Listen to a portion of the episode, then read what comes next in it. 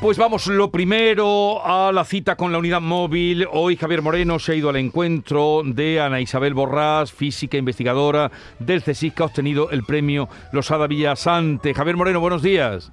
¿Qué tal Jesús? Muy buenos días. Mira, me he venido aquí en la isla de la Cartuja, en el Instituto de Ciencias de Materiales, que estoy con, con Ana Borrás, y me he venido Jesús a buscarte una solución para que puedas cargar tu teléfono móvil sin tener que recurrir al cable. Digamos, eso sería el resumen, el resumen eh, digamos, sin caer mucho en frivolidad del trabajo eh, o de la investigación que está haciendo Ana. Ahí quiero llegar al final, es mucho más seria, eh, es mucho más prolija, pero lo primero que queremos hacer con Ana es conocer un poco el trabajo que hacen aquí en el Instituto de Ciencias de Materiales.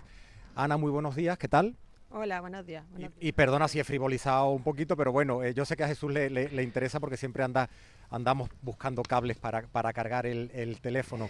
¿Qué, trabajo hacen aquí en el instituto? Eh, y ahora vamos a hablar de tu investigación, esa por la que te han dado este, este premio tan importante. Cuéntanos un poquito el trabajo de investigación que hacen aquí. Pues buenos días a todos. Estamos aquí en la isla de la Cartuja, en el Centro de Investigaciones Científicas de, de la isla, que pertenece pues, al Consejo Superior de Investigaciones Científicas y a la Universidad de Sevilla principalmente, también con participación de la Junta de Andalucía.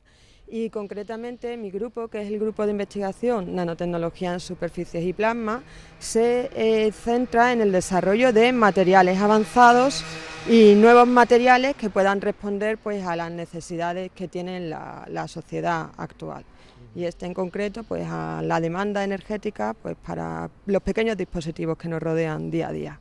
O sea, tu investigación por la que has recibido el, premio en, innovación Losada Villasante es análisis sobre los materiales para captación de energía ambiental. Cuéntanos y como te comentaba hace un ratito, para tratar de, entender hacia dónde va tu, proyecto, qué tipo de solución pretende dar, yo hablaba un poco de, solucionar eso, cómo, llegar a casa por la noche, no tener que, cargar el teléfono móvil. ¿Por qué? Porque tenemos mucha energía a nuestro alrededor que vamos generando y que se puede aprovechar. Eh, ¿Cómo es lo práctico de tu investigación, Ana? Bueno, pues todos tenemos en mente ahora mismo a nivel de energías renovables pues la importancia del papel de las placas solares o de la energía eólica. Esto es un poco esa idea, pero a escala mucho más pequeña en lugar de generar la energía lejos, como en el campo de una plantación solar o en molinos eh, que todos conocemos y que hemos visto en las costas, se trata de aprovechar la energía que nos sobra justo en nuestro entorno, en el entorno de nuestro cuerpo o utilizar nuestro propio cuerpo como fuente de energía. En concreto, ahora mismo el reto principal para que esto sea una realidad es conseguir, por un lado, pues captadores que sean eficientes, o sea que con poca energía en el entorno o con energías que no están siempre disponibles, nosotros podamos responder pues, para recargar una batería o un sensor o un dispositivo móvil. En mi caso concretamente lo que yo quiero hacer es no utilizar solo un tipo de energía, sino las tres principales fuentes de energía que tenemos a nuestro alrededor. Pues, por ejemplo, hemos hablado de placas solares. Hay luz solar que está afuera y que tenemos disponible, pero también hay mucha luz que utilizamos dentro de edificios y que no somos capaces de aprovechar. Por otro lado, continuamente nos estamos moviendo y generando energía, energía cinética que también podemos aprovechar. Y finalmente, la última fuente serían los cambios de temperatura. Yo siempre pongo un ejemplo muy sevillano. En verano, dentro del edificio estamos a 22-23 grados. Cuando sales del edificio, pues con suerte estamos a 42. Pues de esa fluctuación de energía también podemos nosotros aprovechar y generar pues corriente para alimentar un dispositivo. Jesús, por si acaso Ana te está escuchando, pero le voy a hacer una pregunta a ver si entendí lo que me estaba explicando antes. Se trataría de llevar materiales, por ejemplo, en tu ropa y cuando cambias de temperatura, cuando sales de una habitación y vas a la calle, ese cambio de temperatura se puede aprovechar. El hecho de que tú vas caminando y vas moviendo los brazos, eso se puede, o vas pisando con la vibración, es decir, cambios de temperatura, cambios de luz y vibración, esas tres fuentes de energía que generamos de forma permanente. Me decía incluso, mira Javier, hace frío, te estás frotando las manos. Esa, ese movimiento puede generar energía que además puede ir a tu teléfono móvil, al, al, relojito este que tenemos o a los auriculares.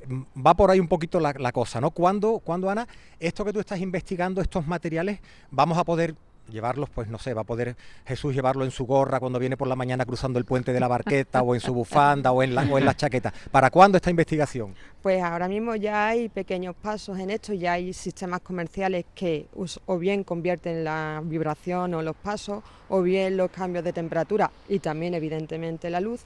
El paso que hay que dar ahora es conseguir que los tres funcionen a la vez. Y para mí, eh, bueno, pues la frontera está en el año 2025 pues porque os lo cuento, ese premio que me dieron de los Adavillas antes viene de un proyecto europeo pues que empezó cuando nos encerramos todos en el 2020 y que terminará, espero, eh, fructíferamente en el 2025 y esa es mi fecha tope. Y, ya por último, Jesús, bueno Ana, en el contexto del Día de la Mujer, pues siempre felicitarnos de que haya pues toda la normalidad del mundo, mujeres investigando. Aquí en el centro hay muchas, ¿no? Y, con total normalidad y en pie de igualdad con los hombres, o, por ahí hay algún, alguna queja, alguna reivindicación. Bueno, nosotras en investigación pues nos quejamos como todos, ¿no? siempre, ¿no?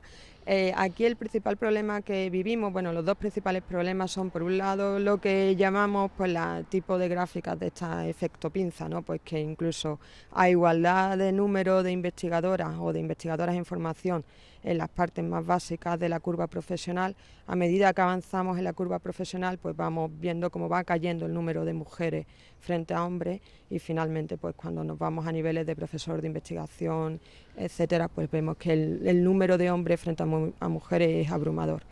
Y por otro lado nos preocupa enormemente la pérdida de vocaciones científicas en las chicas que era algo que parecía que en España se había podido bandear y, conseguir encauzar, pero que últimamente empezamos a, notar otra vez.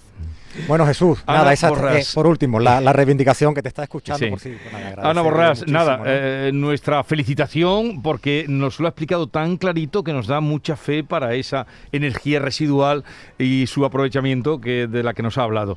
Ah, Ana Borrás, eh, felicitarla por ese premio de... Mm, Losada Villasante y gracias por estar con nosotros. Un saludo. Muchas gracias. Un Adiós.